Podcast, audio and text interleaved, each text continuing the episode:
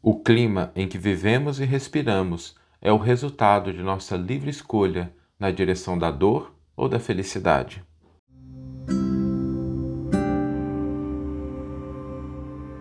Você está ouvindo o podcast O Evangelho por Emmanuel, um podcast dedicado à interpretação e ao estudo da Boa Nova de Jesus através da contribuição do benfeitor Emmanuel. Hoje nós vamos trazer para a nossa reflexão um aspecto muito importante do Evangelho, que é o fato dele poder ser lido na natureza, nas coisas que estão à nossa volta. E é importante a gente observar isso, porque sempre que a gente pensa no Evangelho, nós não devemos nos restringir a, ao texto. O texto é importante, ele é fundamental, mas o grande desafio é a gente conseguir ler o Evangelho nas linhas da natureza, como diz o Emmanuel, em todos os aspectos da nossa vida. E há um elemento muito importante do Evangelho, que é a boa nova, a boa notícia, que nos convida a construir um clima melhor, uma atmosfera de felicidade, de paz em torno de nós, onde nós podemos respirar, viver com mais tranquilidade, é algo que todos nós gostamos, todos nós queremos. Né? E quando a gente olha para a natureza, a gente percebe como isso é construído. Porque o Evangelho vem nos ensinar, mas o Evangelho é uma lei universal que está escrito em todos os aspectos da, no, da natureza. E se a gente prestar atenção no, no nosso cotidiano, nas coisas mais simples, nós vamos começar a perceber essa lei vigorando. Trazendo aqui alguns exemplos muito simples, né? Se a gente tem uma enxada na mão, mas a enxada, ao invés de ser utilizada, ao invés de ser colocada em uso, ao invés de ser trabalhada, cuidada, o que, que acontece com ela? Ela enferruja, a ferramenta que está disponível para que a gente possa fazer alguma coisa estraga e a gente não tem o resultado que espera. Por outro lado, se a gente se dedica ao arado, se a gente a pessoa que está no campo, né, dedica ao arado, cultiva, cuida do trator, cuida das ferramentas, coloque isso em prática, coloque isso em uso, o resultado disso é uma sementeira, é uma plantação, são os frutos que vão vir mais tarde. Existe um outro exemplo também que eu gosto muito, que a gente pode tirar lá da Palestina, de onde Jesus viveu quando esteve encarnado conosco. Né? Na Palestina existe, existem dois grandes lagos, né, que eram chamados de mar, mas são lagos muito grandes. O Lago de Genezaré e o Mar Morto. E a grande diferença entre esses dois lagos é que em um há vida.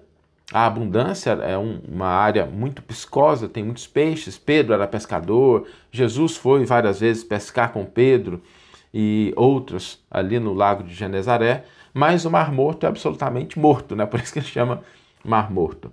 Essa diferença ela reside numa lei da natureza. Enquanto no lago de Genezaré a água flui, ela está em movimento, ela passa, está sempre recebendo água nova, entregando água para a continuidade né, do Jordão ali, o que nós temos em relação ao Mar Morto é exatamente o contrário. O Mar Morto, a água está parada. E essa é uma lei da vida. Enquanto a gente está aberto para novas coisas, enquanto a gente está movimentando, a gente também está crescendo. Mas quando a gente se paralisa, as coisas acabam trazendo problemas. Se a água está em movimento, ela está límpida, ela está viva, ela está saudável. Se a água está parada, ela começa a encher de germes. Aliás, é muito curioso, né? Eu fazia essa experiência quando eu era criança, de deixar uma água parada durante um tempo e daí a uma semana, duas, tá cheio de bichinho ali dentro, tá cheio de coisas. Por quê? Porque a água parada, ela vai perdendo as suas características. A planta também é assim. Quem tem vaso em casa, quem tem um jardim, quem tem um canteiro em casa, sabe que se a gente não estiver cuidando dela, dando atenção, carinho, retirando as ervas daninhas ali, vai enchendo de mato. E se a gente está cuidando, se a gente está regando, se a gente está adubando, se a gente está protegendo, ela fica bonita e viçosa. Isso para que a gente entenda que esses pequenos exemplos da natureza, a enxada, o arado, a água, a planta, também se reflete na nossa vida, no clima que nós respiramos. Quando nós não nos esforçamos, cada vez mais a gente cede espaço para ociosidade. Eu não sei se já perceberam, né? Às vezes a gente fala assim: não, Hoje eu estou com uma preguiçinha, vou dar aso para essa preguiça e não resolve, né? Porque a gente fica mais cansado, mais ocioso, né? porque é da vida que a gente vai recebendo isso. Né? Às vezes a melhor maneira da gente lidar com aquele desânimo não é a gente ceder espaço ao desânimo, é a gente trazer outra coisa. Quando a gente age, a ação traz realização. A falta de fé traz incerteza, traz insegurança traz receio. Mas quando a gente incrementa a nossa fé, nós temos mais confiança, mais positividade, mais esperança em relação ao futuro. Quando a gente tem pouca bondade, quando a gente vê pouca bondade do mundo, vai alimentando o pessimismo dentro da gente, não é?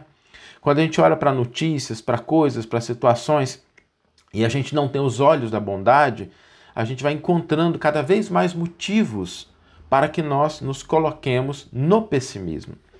Mas se a gente cultiva amizade, por exemplo, a amizade traz alegria. O perdão é outra coisa fundamental. Quanto mais perdão, mais liberdade. Quanto menos perdão, mais sombra e aprisionamento. Quanto mais humildade, mais compreensão. É por isso que nós temos o livre-arbítrio de construir o clima em que nós vivemos o clima em que nós respiramos, a partir daquilo que nós movimentamos. Se nós intensificamos fé, bondade, amizade, humildade, o ambiente em torno de nós vai sendo impactado por isso. De outra forma, se a gente cultiva o pessimismo, a desesperança, a maldade, o distanciamento, a falta de perdão, a nossa vida vai sendo construída, vai sendo transmutada, transformada a partir disso que nós oferecemos. É por isso que Jesus no Evangelho nos dá uma, uma lição, uma fala muito importante, porque ele diz assim: Eu um outro mandamento vos deixo, que vos ameis uns aos outros como eu vos amei. Porque quando Jesus veio na terra, ele foi o exemplo máximo de amor, para que a gente possa crescer a nossa capacidade de amar, para que a gente possa aumentar a nossa possibilidade de amor aonde nós estivermos. Porque Jesus desejava que construíssemos um clima, um reino de Deus na terra, e ele sabia que o fundamental, a base para isso, é que nós desenvolvêssemos a capacidade de amar cada vez mais. Por isso ele deixou esse mandamento, né? Que vos ameis uns aos outros como eu vos tenho amado. Ou seja, ele estabelece um padrão, um padrão muito elevado, para que nós entendamos que quanto mais próximos a gente estiver desse padrão, quanto mais a gente subir degraus na direção desse mandamento que Jesus nos deixou, mais o clima à nossa volta, o ambiente em que nós respiramos, a atmosfera em que nós vivemos, as relações que nós construímos vão caminhando nessa direção. É um trabalho cotidiano, é um trabalho de esforço e dedicação, mas ele vale a pena, porque a gente pode construir sim o nosso clima de dor, de sofrimento ou de felicidade, de plenitude, a partir desses elementos que a gente vai movimentando na nossa vida. Vamos ler agora a íntegra do versículo e do comentário que inspiraram a nossa reflexão de hoje. O versículo está no Evangelho de João, capítulo 13, versículo 34, e é o que registra esse novo mandamento do Cristo. Né? Um novo mandamento vos dou, que vos ameis uns aos outros, assim como vos amei, que também vós ameis, que também vos ameis uns aos outros. E Emmanuel comenta esse versículo num comentário intitulado Anotemos. Os ensinamentos de Jesus estão nas linhas da natureza. Quanto menos perseverança na enxada, mais ferrugem a dificultar-lhe o serviço. Quanto maior suor no arado, mais bênção na sementeira. Quanto menos repouso à fonte, mais limpidez na corrente. Quanto mais descanso ao poço, mais estagnação enfermiça nas águas. Quanto menos trato às plantas do pomar, mais ampla invasão da erva daninha. Quanto mais poda nas árvores benfeitoras, mais valiosa se lhe faz a produção. Assim também na vida. Quanto menos esforço, mais intenção mais intensa excursão na ociosidade. Quanto mais diligência, mais crédito na ação. Quanto menos fé, mais névoa de incerteza. Quanto mais serviço apresentado, suprimento mais alto. Quanto menos bondade, mais pessimismo. Quanto mais amizade, alegria mais pura. Quanto mais desprendimento no amparo, simpatia maior. Quanto menos perdão, mais sombra de ressentimento. Quanto mais amor, mais luz no caminho. Quanto menos brandura, mais inquietação. Quanto mais humildade, mais compreensão.